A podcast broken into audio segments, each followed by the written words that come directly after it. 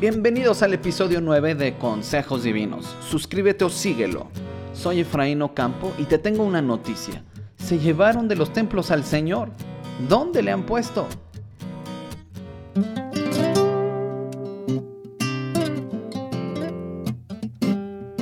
Llegó Domingo de Resurrección. Es una celebración sagrada, de gran alegría, significado y esperanza para el pueblo cristiano. Es una conmemoración que celebramos, aunque casi inadvertidamente para todos los demás. Los creyentes nos abrazamos, felicitamos, bendecimos y hasta reímos juntos, porque es un motivo de gran gozo. Incluso lo hacemos ahora en las redes sociales y nos aseguramos de compartir nuestras frases y muestras de felicidad con otros cristianos. Jesús resucitó. Aleluya. Gloria a Dios. Y este fue un hecho público. Se apareció a sus discípulos en privado, pero también a ojos de todos. Su ascensión al cielo fue en un monte ante los ojos de cientos de personas. Y los discípulos hablaron a todos cuanto pudieron, que Jesús había resucitado. Fueron los fariseos los que no querían que se supiera. Y hoy quiero conectar contigo para pensar juntos en la resurrección del Señor Jesús y contrastarla con nuestros edificios y locales de reunión cerrados. ¿Por qué menciono eso? Porque comúnmente, muy temprano, días como este, acudimos a nuestros edificios de reunión, a nuestros locales, y ahí celebramos con cantos, escuchamos hablar a las mujeres sobre el suceso más maravilloso en la historia del ser humano Dios nos visitó, nos buscó, nos sanó y nos salvó para reconciliarnos consigo mismo y levantó a Jesús de la muerte, tal como había prometido, para que todo esto tuviera sentido. Acompáñame en esta reflexión que confío enriquecerá las iglesias evangélicas. Primeramente, lo matan como un criminal, porque eso somos como seres humanos, por el mal que hacemos.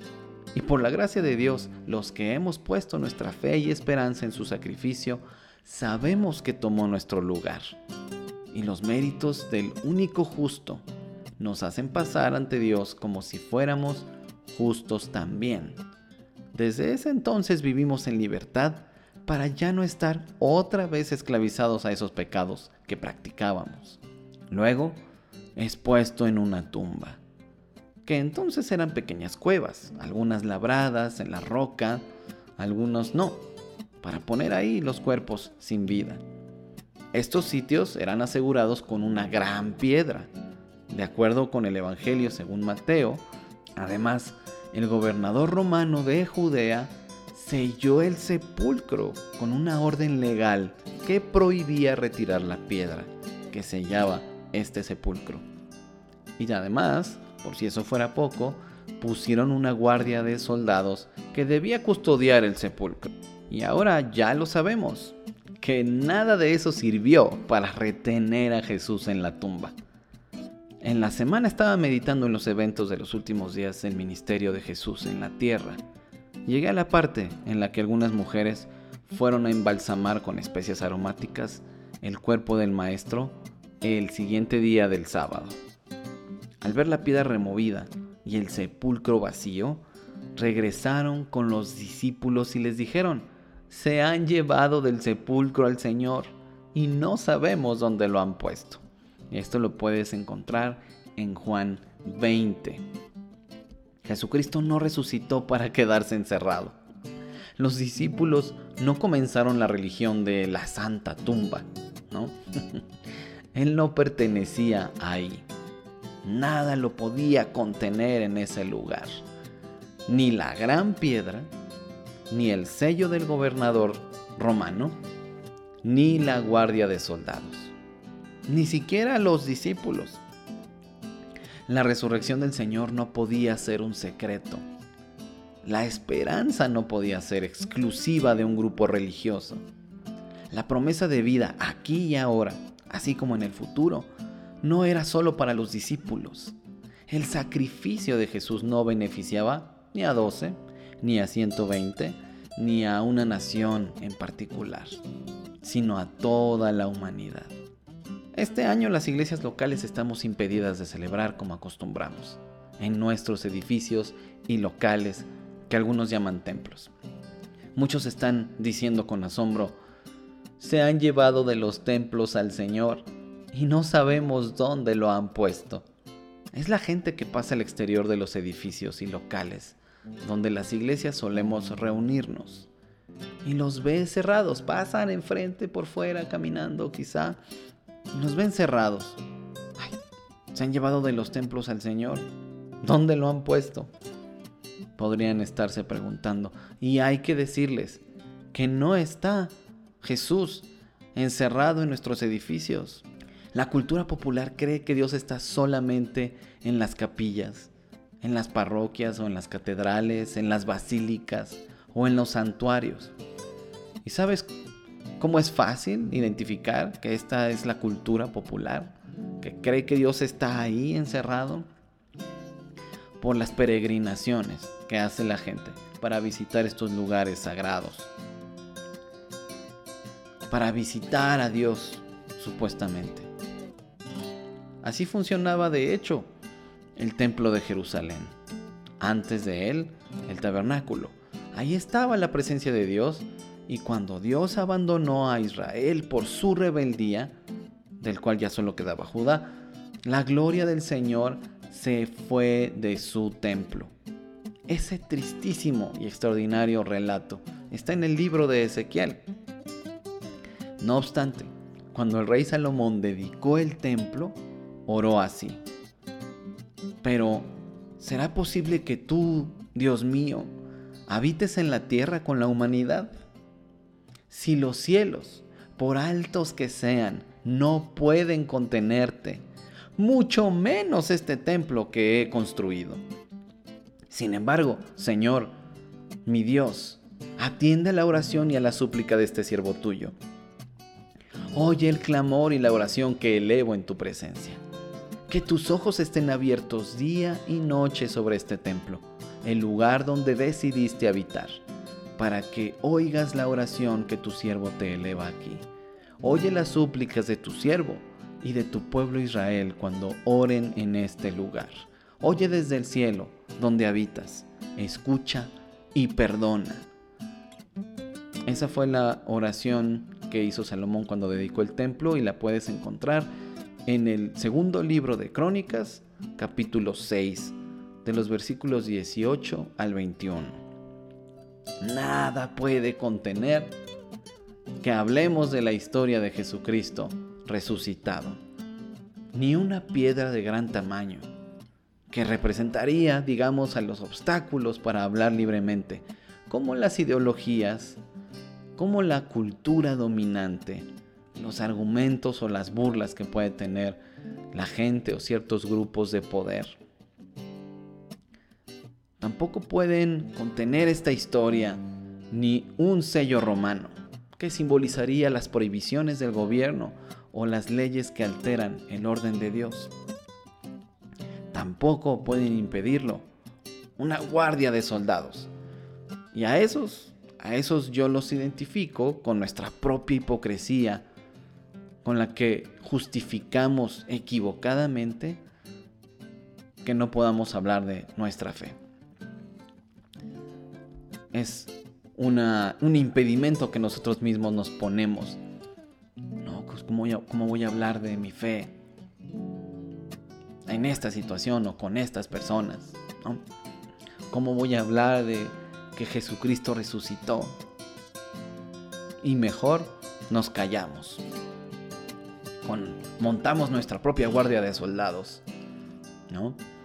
Entonces la gente piensa que Dios está en una estructura arquitectónica de cuatro paredes, de tabiques, con columnas y un techo. Algunos cristianos siguen pensando eso. Entonces, Si el Señor no está en nuestros edificios, ¿dónde le hemos puesto? Y como Salomón, sé que la pregunta es incorrecta. No le podemos poner en ningún lugar ni dejar ahí encerrado mientras termina la cuarentena. No obstante, algunos piensan que le pueden poner ahí o en algún otro sitio. Podría ser una transmisión en video o unas redes sociales o quizá un podcast. Y pregunto nuevamente, ¿dónde le hemos puesto? Porque ahí es donde la gente lo buscará. Dios lo ha puesto a su derecha y a su espíritu en cada uno de nosotros. Mi esposa debe encontrar a Jesús en mi vida, porque creo en Él y le imito. Mis hijos y tus hijos deben encontrar a Jesús en sus padres. Mi familia, mis vecinos, mis colegas, mis amigos conocerán a Jesús al conocerme a mí. El mundo encontrará a Jesús por medio de su iglesia. Así es.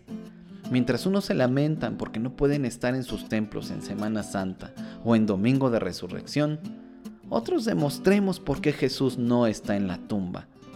Mostremos dónde está. Está con los suyos, aquellos que hemos muerto con Jesús. Como explica el apóstol Pablo en Romanos 6, quienes creemos participamos con Él en su muerte, para que como Cristo resucitó por el poder del Padre, nosotros llevemos una nueva vida. ¿Cómo que morir? ¿Y en qué consiste esa vida nueva? Morir porque hemos crucificado en esa cruz nuestra vieja naturaleza. Y así el pecado pierde su poder en nosotros, para ya no ser esclavos del pecado, como lo éramos antes. Pero vamos, vamos precisamente a leer la palabra ahí en Romanos 6 para que veas de lo que te estoy hablando, porque la palabra se explica a sí misma. Dice así, de la misma manera, también ustedes considérense muertos al pecado, pero vivos para Dios en Cristo Jesús. Por lo tanto, no permitan ustedes que el pecado reine en su cuerpo mortal, ni obedezcan a sus malos deseos. No ofrezcan los miembros de su cuerpo al pecado como instrumentos de, injusticia. Al contrario, ofrézcanse más bien a Dios como quienes han vuelto de la muerte a la vida presentando los miembros de su cuerpo como instrumentos de justicia. Así el pecado no tendrá dominio sobre ustedes, porque ya no están bajo la ley, sino bajo la gracia. Entonces, ¿qué? ¿Vamos a pecar porque no estamos ya bajo la ley, sino bajo la gracia? De ninguna manera. ¿Acaso no saben ustedes que, cuando se entregan a alguien para obedecerlo, son esclavos de aquel a quien obedecen? Claro que lo son, ya sea del pecado que lleva a la muerte o de la obediencia que lleva a la justicia. Pero gracias a Dios que, aunque antes eran esclavos del pecado, ya se han sometido de corazón a la enseñanza que les fue transmitida. En efecto, habiendo sido liberados del pecado, ahora ustedes son esclavos de la justicia. Hablo en términos humanos por las limitaciones de su naturaleza humana, antes ofrecían ustedes los miembros de su cuerpo para servir a la impureza, que lleva más y más a la maldad. Ofrézcanlos ahora para servir a la justicia, que lleva a la santidad. Cuando ustedes eran esclavos del pecado, estaban libres del dominio de la justicia. ¿Qué fruto cosechaban entonces? Cosas que ahora los avergüenzan y conducen a la muerte. Pero ahora, que han sido liberados del pecado y se han puesto al servicio de Dios, cosechan la santidad que conduce a la vida eterna, porque la paga del pecado es muerte, mientras que la dádiva de Dios es vida eterna en Cristo Jesús, Señor nuestro. Este es Romanos 6, de los versículos 11 al 23. Jesús resucitó. ¿Dónde le has puesto? encerrado en tu pensamiento donde nadie le puede ver, encerrado en el edificio donde te reúnes y eres cristiano solo los domingos o días de reunión, encerrado en tu religión y el Jesús en el que crees no es para los que no creen lo mismo. Te reservas a Jesús ahí para tu creencia particular. ¿Está encerrado en tus redes sociales? Y los que no creen lo mismo que tú no pueden ver las publicaciones de tu fe, que explican tu fe. ¿Y quién es ese Jesús que venció la muerte? Eso es, eso es algo que no puedo entender. Si estamos hablando de que Jesús resucitó, ¿por qué publicas solo para tus amigos cristianos? No lo encierres. Jesús no está en los templos. Jesús no está en la tumba. ¿Dónde le hemos puesto? Te explico por qué debe importarte la resurrección de Jesús si tú me estás escuchando y no crees en la resurrección y no entiendes qué es la resurrección. Déjame explicarte. Porque si la paga del pecado es muerte, como dice la Biblia, todos hemos sido condenados por hacer lo malo. Pero por la fe en Jesús podemos ser perdonados y tener vida desde hoy y después de la muerte. Significa que este cuerpo morirá y que recibiremos otro cuerpo libre del pecado que no experimentará nunca más envejecimiento, enfermedad, dolor o muerte. Entonces, Jesús resucitado es la garantía de la promesa para todos los que creemos en Él. Si no hay resurrección después de la muerte, comamos y bebamos, que mañana moriremos. Si la esperanza de una vida en la que ya no habrá más corrupción, vivir haciendo el bien y la justicia solo para esta vida, resulta un propósito meramente moral. ¿Cuál sería el problema en ello? Bueno, el problema es que la moral no puede vencer al mal definitivamente. Solo luchará con él por siempre sin una aspiración de una justicia perfecta. La gente que vive sin Dios tiene la fantasía de que este mundo será más y más justo. Y como eso depende única y exclusivamente de la raza humana, eso es imposible. Qué desdichada sería la raza humana. Sin embargo, la resurrección significa que el mal, el pecado, será destruido completamente. Y al ocurrir esto, la muerte dejará de existir. ¿Recuerdas? La paga del pecado es la muerte. Entonces, la esperanza en Cristo es total. La resurrección implica recibir cuerpos gloriosos espirituales sin relación con el pecado ni la muerte. Pero también implica que en esta vida el pecado, como te decía anteriormente, ya no tiene poder en los que tenemos fe en Jesucristo. Para no hacer el mal, y hacer el bien y lo justo. Jesucristo enseñó que Él es la resurrección y la vida, y que quienes creen en Él vivirán de verdad en esta vida y tendrán vida después de la muerte. Sacaron a Jesús de los templos. ¿Dónde le pusieron? Aquí. Los que hemos creído por qué vino, lo que hizo, cómo vivió, por qué murió y que resucitó, te podemos mostrar.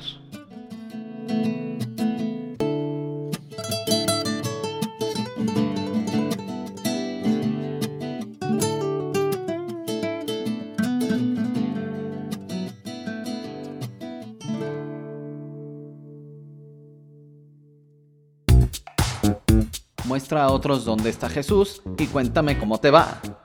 Seguimos en contacto en Efraín-Campo en Twitter, en Restaura Ministerios en Facebook o escríbeme a contacto arroba restauraministerios.org. También te veo por allá en mi blog. Este fue el episodio 9.